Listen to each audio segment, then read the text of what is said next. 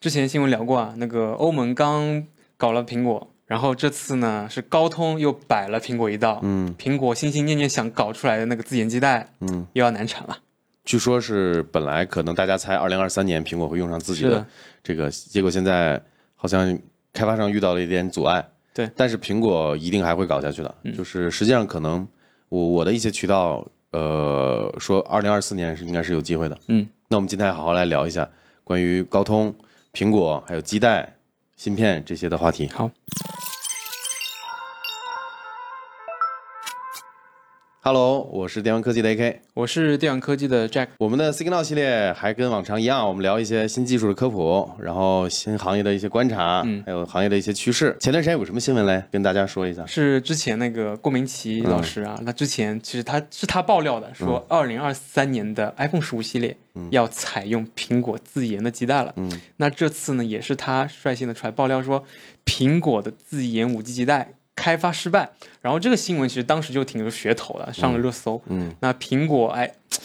哎，想去垄断基带市场了，用不再用别人的技术了，没想到给现实给他一个重锤，开发失败了。很多人其实当时可能有点幸灾乐祸吧，我觉得。嗯，我我觉得我也我这也爆个小料哈、啊就是之前包括我也是最近才知道的，以前一提到像郭明奇这样的分析师嘛，对他就会觉得他可能每天都是在去分析供应链啊，去分析这些东西，然后去有一些渠道有一些信息嘛。嗯，实际上我跟大家爆个料啊，就这些很多在爆料的这些人，其实可能就是供应链那块有朋友有点关系，时不时的吃个饭聊聊天，知道了一些信息。嗯啊，当然这也不代表它是他唯一的信息来源。他作为分析师嘛，也会有这些渠道，就是供应链的渠道，然后包括这个资源的人脉的这些渠道，他去通过他掌握到的信息去验证一下，哎，我今天跟这个工程师吃饭聊的这些东西是不是真的？是，其实郭明奇他们他们其实证券分析师，其实有没有可能他们通过放出来消息，然后去从从中牟利的？当然有可能了，但是这个就不是我们想聊的东西了，是吧？我们今天还是聊回主题。其实与其说是那个苹果自研基带失败了，其实之前有一条新闻，就是说苹果上诉要求两条高通的专利无效。那其实这两条专利呢，就是有关高通的基带的方面的专利。跟很多不太清楚什么是基带芯片的朋友，去简单的科普一下。来，Jack 来介绍一下基带芯片是干嘛的？基带呢，其实相当于是手机上面一块负责通信的模块嘛，负通信的部分嘛，它不管是那个短信啊、电话呀，还有网数据传输，它是要通过基带芯片去传处处理的。对，其实就是早些年英文叫 baseband 嘛，翻译过来就叫基带芯片了，就是干这个。其实苹果这次呢，很多人猜测啊，其实并不是研发失败了，而是他遇到了高通的那个专利问题，撞墙了。撞了专利墙了。对，就是我觉得啊，像高通其实其实有点恶名昭彰，有有点名声稍微有点臭，因为它靠着专利嘛，就绑架了很多的手机公司，嗯没办法，只能用高通的嘛。嗯，那像苹果也没办法，必须用高通的基带。确实，就高通靠着自己在通信行业的一些积累嘛，确实吃到了很大的一波红利。就是苹果嘛，它这两年用的都是高通的基带嘛，嗯，那其实高通反倒是要给苹果独占费的，是百分十亿美金的独占费。哦，这我还真不知道，对，就不是苹果给高通钱，应该是两边都给。对，但是苹果就是高通收苹果的费用是这样的嘛，就是每每部手机你的销售价里面的百分之几，嗯它是要收那个费用的，专利费用的。嗯，那其实反过来呢，高通也要给苹果钱了，哦，它有个独占费，独占的独占的协议。哇，大玩家之间都是这么玩的。那那你 AK，你是不是感觉这两年 iPhone 好像越来越贵了？确实，iPhone 确实是逐年变贵，但是跟那个疫情有关系啊，跟产产量还有芯片啊、供应链这些都有关系啊。所以说高通跟苹果的这个协议就很恶心嘛，它是按手机售价的比例来收钱的，它不是说一部手机，比如说就收五十美金嗯多少多少，它是按比例来收的。那苹果现在手机越来越贵了，相当于高通从它从它身上要拿的钱就越来越多了。其实苹果，你像它野心这么大的一个公司吧，嗯感觉他是不能坐视不理的，嗯他必须哎什么东西都抓在自己的手里，对核心技术。对，这个是迟早的，所以我们说苹果在二零本来预计二零二三年用上自己的自研基带芯片嘛，现在我这边的消息是二零二四年应该问题不大，应该会出，也是这个原因，就是苹果是一定要搞自己的 in house，这是他们多年的一个习惯，我们看得出来啊，多少次了。芯片这么搞，你看现在的嗯高通的这个基带还外挂嘞，对外挂就会有很多的问题嘛。是的，可以帮大家回顾一下苹果曾经用过什么基带。从 iPhone 一代到 iPhone 三 G、iPhone 三 GS 嘛，它当时用的是英飞凌的基带。AK，你有没有听过英飞凌这个公司？听过啊，就是原来做那个 FPGA 的那个，对，然后后面是被英特尔收购去组成了它的那个基带部门。嗯然后到了 iPhone 四呢，那个时候就是慢慢的高通仰仗着它在那个通信领域的积累嘛，慢慢做起来，已经对其他的基带厂商形成了很大的优势了。嗯，从从 iPhone 四开始，已经是高通加英飞凌去混用了。嗯，那到了 iPhone 四 S 到 iPhone 六那个年代嘛，高通的优势呢，其实慢慢的在扩大。嗯因为它在通信领域的积累很多，就是专利强。对专利强，在四 G 领域的，当时是在四 G 领域的积累很大。A K 你是哪一年开始用 iPhone 呢？我想想，我第一代的 iPhone 是三 G，那三 G 应该还应该是零八还是零零九年，我忘了，零八年吧。那三 G 当时还不是一个全网通手机，应该在国内的话，是的好像我当时记得好像只能配联通之类的。对，是的，而且它的三 GS 还出了个联工联通特供特供版，对八 G 的储存空间，然后呢还把 WiFi 给阉了，只有挖皮，然后只能用联通。当时我有一个白白色塑料贝壳的三 GS，所以当时其实也苹果也受到一些就是说通信方面的一些专利的限制嘛，嗯所以它为了达到一个全球的一个全网通的效果，嗯更好的体验，它没办法，嗯必须水上高通。那其实苹果从 iPhone 四到 iPhone 六也好多年嘛，是用高通的嘛。嗯那到了 iPhone 七这个年代，其实不知道是不是出于一些想要制衡高通的想法，嗯，但 iPhone 七、iPhone 八已经开始混用高通和英特尔的基带了。对，当时我记得大家买手机好像还有很多人出视频教你怎么去分辨哪个基带，或者说告诉你买到手机是哪个是哪个厂商做的基带嘛。我记得当时还有这样的视频。所以，所以苹果其实一直以来就是 看不惯高通，说白了，那肯定啊，那这这收他收按比例扣钱，的肯对，定看反不惯。对，选择了一个相对来说比较 技术稍微弱一点的。只只有苹果按比例收别人钱、啊 a p p Store 的那个，对所以说所以说我觉得你怎么能接受让我觉得就是苹果和高通，哎，苹果我也是流氓，哎，高通你也是流氓，流氓打架？苹果就是想，可能心里就在想嘛，我还干不过你吗？高通，嗯然后就开始通过使用英特尔的基带去慢慢的制衡高通。嗯那到了 iPhone X 那一代，其实苹果相当于是跟那个高通决裂了，嗯就从 iPhone X 嘛和 iPhone 十一都开始全面用英特尔的基带了。嗯，哎，A K，你当时记不记得？就是那两年，我记得翻车翻大了，就是信号极差，嗯，尤其是国内，当时高通跟跟那个苹果决裂了嘛，嗯然后出了一个啥事儿，你知道吗？就是那个手机里面卡片上滑关后台那个专利是高通的，就是我们手机后台卡片上滑关后台、那啊，个就是后台的那个关闭那个动画，对滑动关闭后台那个是高通的专利，高通的专利，所以当初高通又不做手机，为什么这个是他的专利？所以说是他专是专利流氓嘛。哦，他还真是流氓，的那跨跨手机行业界流氓，对，手机行业里面什么东西都他都沾一点，都想沾一点。哦这我还真不知道。对，所以当时出了一个啥，就是苹果，哇，跟那个高通官司打的有来有回，很激烈嘛。嗯就高通想办法说，哎，你苹果不想用我的基带是吧？那我想点办法恶心一下你。嗯所嗯以当时就出了一个事儿，就是苹果不许不允许再用那个滑动关闭后台的那个专利了。嗯所以说当时出了一个小的系统更新，把那个后台关闭的那个动画取消掉了。明白了，明白了，就真的是这个专利。其实你我引申一下这个话题啊，哎，你知不知道特斯拉的老板那个 Elon Musk 他就在公开场合说过很多次，说我们不设这种专利障碍，我们是我们这个特斯拉这个东西都是开源的，大家想做，如果你做的比我们更好，哎，那是你牛逼。他大概说过这样的话，因为其实专利壁垒、专利墙这种东西，很多企业都是很深恶痛绝的东西，而且其实如果你过度依赖专利的话，可能会影响创新的。会会影响创新的。因为你到处都是受制于人嘛，嗯你到处都这个做不了，那个做不了，那个专利是在这儿，这个专利在那儿。对，其实有个相关的新闻，就是嗯高通呢，可能因为之前跟苹果打基带的专利的官司嘛，嗯。打得有来有回，他意识到一点了，就是说不能太过于依赖基带上面的一些专利嘛，所以他慢慢的开始好像做一些，比如说你像一些车机的处理器用的是高通的，嗯，像包括我们的 AR、VR 的，它也在布局嘛，嗯，其实可以看到就是他有反思了，高通其实有反思了，跟苹果打完之后他根本就不是反思，他是没辙，没辙哦，对，嗯。没辙，他他不得不在其他业务去。你高通想就是一个人习惯了躺着赚钱之后，后来发现他不得不起来，嗯，那他肯定会去做别的行业了嘛。所以阴谋论讲，可能也是因为高通意识到苹果这个钱可能以后赚不到了，开始慢慢布局的其他的那个东西了。那是的，那到了就是刚才说完了嘛，Ten S 和十一用的是 Intel 的基带嘛，嗯，那其实有个问题就是 Intel 它完全就没有做过五 G 的基带，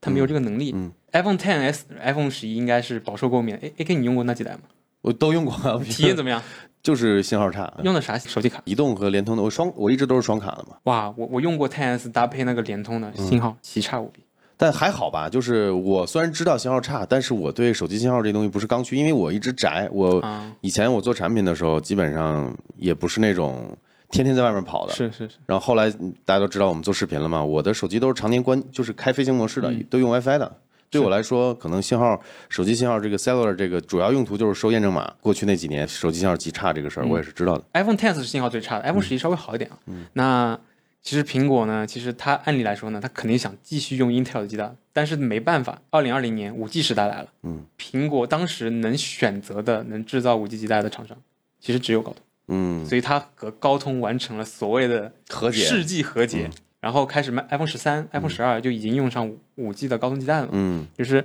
但是苹果就是，哎，没办法，就是没办法。就是其实对于高通来说，如果苹果不不用它基带，它也是一个损失嘛。对这这何解是一个必然的。但是我们看得出来，虽然说表面上和解了，那苹果肯定憋着坏，肯定要自己做芯片。对，他把 Intel 的基带部门给收购了嘛，就想做这件事儿。对，刚刚才提到了，就是二零二零年是所谓的我我我认为啊，这个你觉得是五 G 元年吗？应该算吧。应该算吧。就当时其实我们的华为啊，他当时做了一件事很牛逼的，嗯，就是他自研的那个五 G 的基带嘛，它集成到了它的自研的 SOC 里面。嗯，那苹果虽然说从 iPhone 十二、嗯 iPhone 十三已经开始用高通的五 G 基带了，但它有个很大的问题啊，它是外挂的。嗯，就苹果这么多年都是外挂的，就你你可以发现，像现在的不管是华为啊、联发科，嗯，还是三星，他们都已经开始把五 G 的基带集成到 SOC 里面去了。嗯，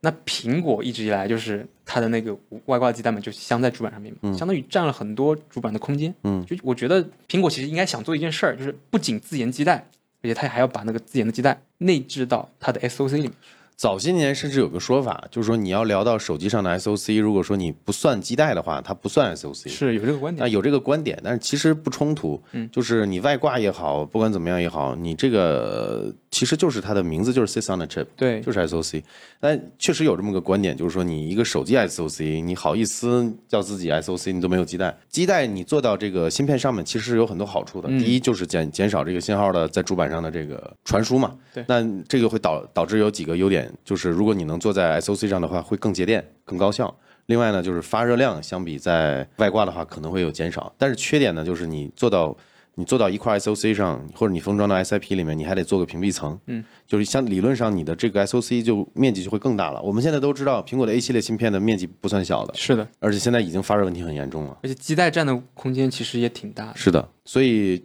就是聊完了这个基带在做在 SOC 上的好坏之后，其实我们能注意到，苹果是希望把整个东西都集成在它的这个 chip 上的。因为你看现在 AI 的运算的模这个核心大小核，还有 GPU 模块，还有这个缓存那类的，还有什么这个 media encoder、decoder 这些，它都它都做在这个芯片上了。它没道理不希望把这个通讯负责通讯的基带芯片也做进来，是，所以这是必然的。它一定现在在自研自研很多方案。所以如果苹果把那个基带集成进去的话，它首先会有更高的集成度嘛，然后会更省电嘛。苹果是一定要做基带的，大家想一想嘛，你用你用屁股想都想得清楚这个道理。他自己做的眼镜，你说不通讯了吗？嗯，他自己做的车难道不通讯了吗？那怎么可能一直用高通嘛？肯定是希望自己从头搞搞那一个自己那。可能如果他不做基带的话，到时候就会很小心的眼镜，还要外挂一个高通的基带，那难受了呀。是的，是的，那是必然的。就苹果为了它的未来的布局，不不仅是手机，还是一是一定会用做自己基带，大家可以放心。对，只不过呢，到时候呢，可能要观望一下了。我们今天关于基带还有苹果这个大家前段时间看到的，就是自研基带的这个新闻，还有关于高通啊，还有基带这些话题，我们今天聊的差不多了，嗯，好吧？那我们接下来是我们的第二条新闻，吉利。一家传统车企，那这次很奇怪啊，把那个魅族一家互联网手机厂商给收购了。嗯，然后这次不过它是通过它的一个子公司去控股魅族的，嗯，收购了大概百分之八十的股份。嗯，然后很多人就猜嘛，吉利收购魅族肯定是看惦着自己做车机嘛。对，这个顺着逻辑讲是没错的，但是我们有一些行业内幕要爆料，嘿嘿，他是不是要搞个大的？听我们今天好好聊一下这个吉利被收购这个魅族背后的一些事儿，嗯对吧？我们跟大家好好聊一下。借着这次吉利收购魅族这个事儿，我们聊点可能外面不是特别确定的东西。对，魅族它去年可能是因为手机这边发展不顺嘛，开始想慢慢的转型啦，做一些潮玩，做一些周边的东西。嗯然后它还做一个什么事儿呢？就是它把那些系统的一些商店啊，授权给像索尼这样的国外的手机厂商做本地化的工作。嗯然后呢，另外一个很关键的点就是，他们去年二零二一年发布了一个车机系统，就是 Fly Me for Car，有有有点类似于那个 CarPlay 的感觉。嗯嗯，然后也许是吉利看到了魅族在车机这方面的潜力，对上胃口了嘛？对，慢慢的开始接洽魅族，然后从去年慢慢的就开始有消息出来，然后今年，哎，到到今年的六月份就敲定了这个事情。嗯，魅族这次呢，我的分析是，大家就网上大家都会觉得，对吧？可能魅吉利看上魅族的这个 UI 啊，还有这个操作系统啊这块儿，呃，这是一个很合理的猜测。但实际上知道一些行业的消息，就是实际上魅族还会继续出手机，就是只不过老东家就变成吉利了嘛。但是到时候是哪个品牌，这个不太确定。对，因为本身经济时代好像之前就有规划过想做一智能手机的。对所以就是跟大家猜测的还不完全一样，就是吉利不仅会借助这次收购，在自己的这个车机这块儿有一些的深度的一些研发，然后魅族本身还会被收购之后还会继续出手机，然后这个可能就可能会是吉利牌儿，哎，好像我听说好像那个那个谁黄河，黄河他开的好像就吉利手机，是那领克是吧？对，吉利车，对，嗯，好像现在那个已经宣布了，就是领克的车已经会搭载魅族的车机系统了。吉利收购魅族呢，它的用意可能不只是改进它的车机系统，感觉它可能更想做的是一个车机互联的一个事儿。嗯因为之前好像特斯拉的那个 Elon Musk，嗯，他是不是也说要做那个智能手机？是的，就是 A K，你用那个特斯拉应该比较久，你你感觉它目前来说，比如说搭配你的 iPhone 去用它的那个汽车的话，体验怎么样？体验很烂，嗯因为就基本上只能当把手机当做一个蓝牙播放器。就是以前我甚至自己以前开油电混合的车嘛，我自己换了一个那个 CarPlay 的那个车机，啊然后是无线 WiFi 的 WiFi 的 CarPlay，当时是 Alpine 埃尔派做的，特别好。就是给我的感觉就是特斯拉自己的，当然它大屏交互做的不差，嗯，但是呢，你现在很多不管是安卓和苹果的手机都没办法直接利用到这么大的一个屏幕做交互，所以明显，然后老马这块又不放开，嗯，就其实他完全可以做到，就是定义一个这个把他的车机定义成，比如切出一半的屏幕来做 CarPlay，其实是可以做到的，但是他为什么不做呢？明显自己还有后面的一个储备。就这些大厂为什么人家能做成大厂的一个原因，就是说我的核心业务虽然是做车或者做其他的这些业务，但手机这么大的市场，我得给自己留条后路。是你看放到吉利这里是一样的，就它跟魅族这次强强联手之后，肯定会有一些新的东西，包括它新做的手机和它的车机。实际上，这些大厂背后做这些事情的逻辑是什么？就是希望你在办公的时候、不开车的时候用的是他们家的生态，你上了车之后占领的还是你的这个生态，就相当于它用生态去占领用户的时间、空间。这是现在大厂都在玩的事儿，但包括苹果。对，包括苹果，但其实目前来说，好像还没有一家手机厂商说完整的打造了一个手机跟车的一个闭环。但我嗯比较期待吉利收购魅族是不是有这个机会？那肯定是嘛，就是他们又要做手机，又要做车机，然后这两个系统肯定不是割裂的嘛。嗯，这是他一定要实现的一个东西。这我分析是这样的，是就他没道理不这么做，他这么做有一万个好处，不这么做有万有一万个坏处。嗯那他收购了他，为什么不做呢？就这个很简单，这个逻辑非常非常简单，简单粗暴。啊。啊 目前来说呢，其实我观察到一些现象，就是虽然说小米、像苹果和小米这样的传统的手机厂商也开始做一些智能汽车的东西嘛。嗯，那目前来说，国内的像国内的一些呃比较领头羊的一些智能汽车嘛，像理想呀、小鹏，还有那个蔚来，嗯，他们其实都是直接就从互联网就转型到去做那个智能汽车了。嗯他们没有考虑过去做手机上面联动嘛，是因为他们本身有一定的很强的难度嘛，也不是我，我认为还是一个储备的问题。储备的问题。就是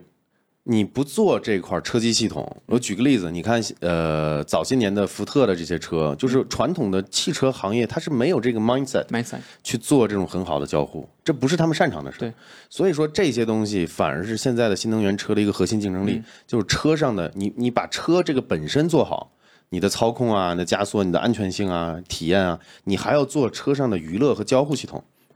就以前的比重呢，可能是我我随便随便说啊，以前九重比重可能是九比一，就是大家看重的就是车本身，但是现在呢，慢慢越来越来越像 fifty fifty 这种感觉去走了。这个车要做的合格，安全性、操控，就我刚才说的那些东西，同时呢，还有五成的，你得考虑你自己的驾驶的时候跟车机的交互，还得考虑乘客的娱乐和对这个车机的交互。所以说，现在很多互联网的大厂，其实他们的优势在这儿，就是做交互、做车机系统、做娱乐的这配套的这些东西。那所以现在的这个很多国呃很多传统的车厂，要么通过收购，要么通过自研，但是自研明显是慢嘛。对，你收购多简单粗暴啊！而且车车厂都很有钱的嘛。将来的新能源车这个东西是个趋势，我们也看到苹果今年的发布会也发布了它 CarPlay 的那套东西，那是渲染图嘛，是。明显就是苹果有两个方向要走，一个就是跟厂商合作，哎，一像像一些不具备做车机系统和生态和操作系统生态的这些厂商，我去跟你合作，那苹果就占领占领这部分市场，对，然后同时苹果也要去做车，做自己车，就是亲儿子和干儿子这种感觉。就占据你消费者大部分的时间，你手用手机用它的那个系系统，它这个逻辑怎么来的？有点像前两年他搞的那个 Apple TV。嗯，你看最早他以自己的硬件作为载体，做一个真正软硬件的 Apple TV，但是呢，后来也开放给三星啊、LG 这些系统了。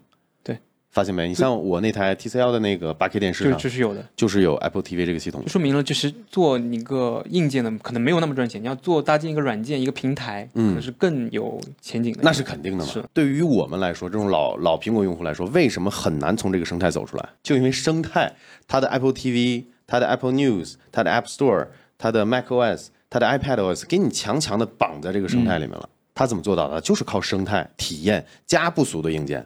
但是现在很多国产的手机厂商呢，它只注重这些哎手感参数，就这些浮于表面的东西。它很多国产厂商真的是欠缺很多在这种人文关怀或者深度生态这种更高维度的东西去做价值。所以你看，吉利这次是有机会了，它就可以通过车机、手机做成一个生态嘛，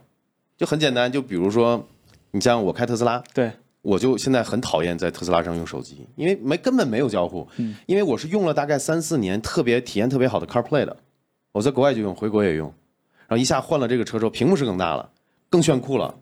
操的车的操控更好了，所以但是手机没了。所以很多人就喷嘛，为什么特斯拉就不支持 CarPlay 呢？他明显自己想做东西，吉利这边也是一样的，吉只不过现在我们看到吉利收购魅族之后，他想做什么，我们就很清楚了，手机和车机采用可能完全一套的这个系统，一套一套的生态。所以我们观我们的观察是给大家透露一下，就吉利大概率是会造手机的。对我刚才已经说过很多次了，就我觉得吉利的它的创始人还是挺有洞见的，就是能想到这一步。其实目前来说，我刚才提到了嘛，很少的厂商已经达成手机加车的生态。嗯，像华为，它它虽然说也有跟一些厂商合作，但其实那个车并不是他自己的车。嗯，那吉利如果要做成了有自己有自研的手机他自研的车，那他的他的体验肯定会更上一个台阶的。对对他自己的生态来说，肯定体验会比之前强嘛。对，而且之前很多人那诟病那个吉利的车机系统并不是那么好用。那我觉得这一次他收购魅族，更多的像是获得一些人才，对然后一些资源嗯系统上面 UI 对操作体验的一些经验嘛。对，经验是最宝贵的，我觉得对于一家体验还没有那么好，车机系统还没体验那么好的一个车企来说，但是给我的一个感觉，我就这个话题我深入聊一下。嗯给我的感觉就是，如果你生拉硬套的把手机上的操作逻辑搬到车上，其实并不合适。是我再举个例子，就是我深我深入的去挖掘一下这个事情啊。呃，如果说我们观众现在有用 CarPlay 这个观众，应该能明白我什么意思。就是苹果自己在做 CarPlay 的时候，也是定义了两套操作逻辑。嗯，一个呢就是纯触摸屏，你相当于把屏幕车机的屏幕做大一点，电容屏多点触摸什么的，体验也就还行。但是你真正开起来，在路上很颠的时候，或者说转向的时候，其实这个这个点击啊触控并不精准。所以苹果自己的 CarPlay 还有一套操作逻辑，就是用那个 dial，就是它不做触摸了。嗯，比如说在你扶手的这个位置做一些按钮和旋钮，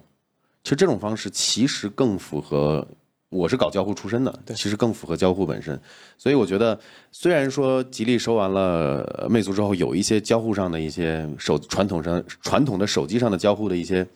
技术也好，体呃能力也好，但是还是要做一个符合更符合车上交互的这么一个操作逻辑。嗯我觉得对我来说呢，就是吉利这次的一个收购呢，因为在之前嘛，因为吉利可能，我就就就我来说嘛，可能我我更多提到那个新能源的时候呢，会想到的是比亚迪国产厂商嘛。但吉利这次收购确实让我看到这个厂商，确实他有那个信心、有想法去把这个车机系统做好，嗯，把这个车的体验做得更好，确实会让我这一代用魅族长大的这个消费者来说呢，让他提起对他一点兴趣嘛。行，我们今天其实关于这个收购的事情聊的就差不多了。既然刚才这个又提到魅族，我们再好好聊一下魅族这个事儿。对，魅族呢是我我小学初中的时候吧，印象不深，反正就是那个年年纪的时候，那个时候他还在做 MP 三嘛魅族它有一款非常经典的 M8 MP 三叫 M 六、，M 六对 M 六是那个 MP 三时代。对，后来黄章就是魅族的老板，呃，当时就是特别坚定的要做手机，而且要向行业的这个老大苹果对去做很多的这个借鉴也好，学习也好。呃，M 八这个手机一出，当时好像早期的 M 八还是 WinCE 的系统，如果我没记错的话。然后好像后来经过一段时间之后，你可以刷成安卓了。我记得啊，因为当时也是很多很多年前了。当年我印象最深的就是 M 八，然后当时跟朋友身边的朋友疯狂爱拎，因为当时大家的当时的互联网的主要的娱乐还是听音乐，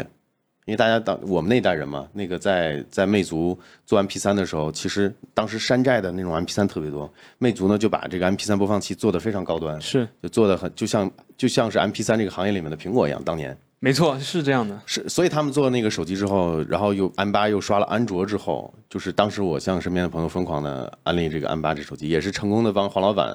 至少是销了大概大，大概大几单吧。大几单？当当时一个学生嘛，能力有限，我算是比较资深的这个互联网的这一代人吧，就是八零后嘛，所以对于魅族是有一点情节在的。对，它有个 slogan 嘛，就小而美嘛，嗯，就是又精致，然后 UI 又好。你再想想，魅族后来做了这么多产品线，这么一路一路、一代一代的升级，我觉得其实是它是积累了很大一波的高粘度的用户的。是，然后这几年确实是有点颓。而且说实话，其实你像智能手机洗牌已经洗了好几次了，嗯那魅族还能活到二零二二年，其实已经算是一个奇迹了。嗯，然后你再看，其实我对魅族这家企业还是有点好感的，嗯，因为你看魅族出来了多少挺能打的，就包括我们身边的朋友，我给你举几个例子，嗯，你看我跟我们合作的闪极的老板，啊，张波魅族出来的。他是魅族出来的，然后跟我们关系很好嘛。上次最早他们做那个闪极充电宝的时候，很早很早，他带着他们的研发团队来咱们这边，那时候你在吗？有有印象，就来过有印象，对，来过之后跟我们聊他们产品，然后后来这靠着一个单品就给推爆了，整个全网就推爆了，众筹筹了好多好多钱。你看张波是出是魅族出来的，还有谁？我们的好朋友厉害，厉害，哎，厉害厉害，他好像早期也是在魅族的，对啊，厉害也是魅族出来的。这可能很很少人知道。对啊，你看出来之后多能打，做了先看，对吧？做的多好。那那还有谁啊？好像我们最近合哦，对对对，就我们最近那个做了一个键盘的那个视频嘛，也是他们老板是李楠嘛，李楠，李楠做的怒喵，然后发了一把键盘给我们试用，然后你看李楠现在搞得也风生水起，嗯都很能打。还有谁？那个其实有一个可能大家不知道，就之前一加的联合创始人 CarPay，嗯，他现在创了一个新创的一个品牌叫做 Nothing，嗯。AK 你不知道你了解过吗？哦，Nothing 那个手机也是也是哦，他之前是在最早在诺基亚，然后一年之后就加入魅族了。所以说我我其实其实我觉得就是魅族这家企业还是值得相当值得尊敬的吧，至少你看出来这些精兵强将都在各行各业都已经发光发热，对，啊，很多人都说他是，手机界的黄埔军校嘛，我觉哎，还真是有点这感觉、哦，有点这个感觉。好，那我们今天就聊这么多，感谢大家，我们下期再跟大家见，拜拜。拜拜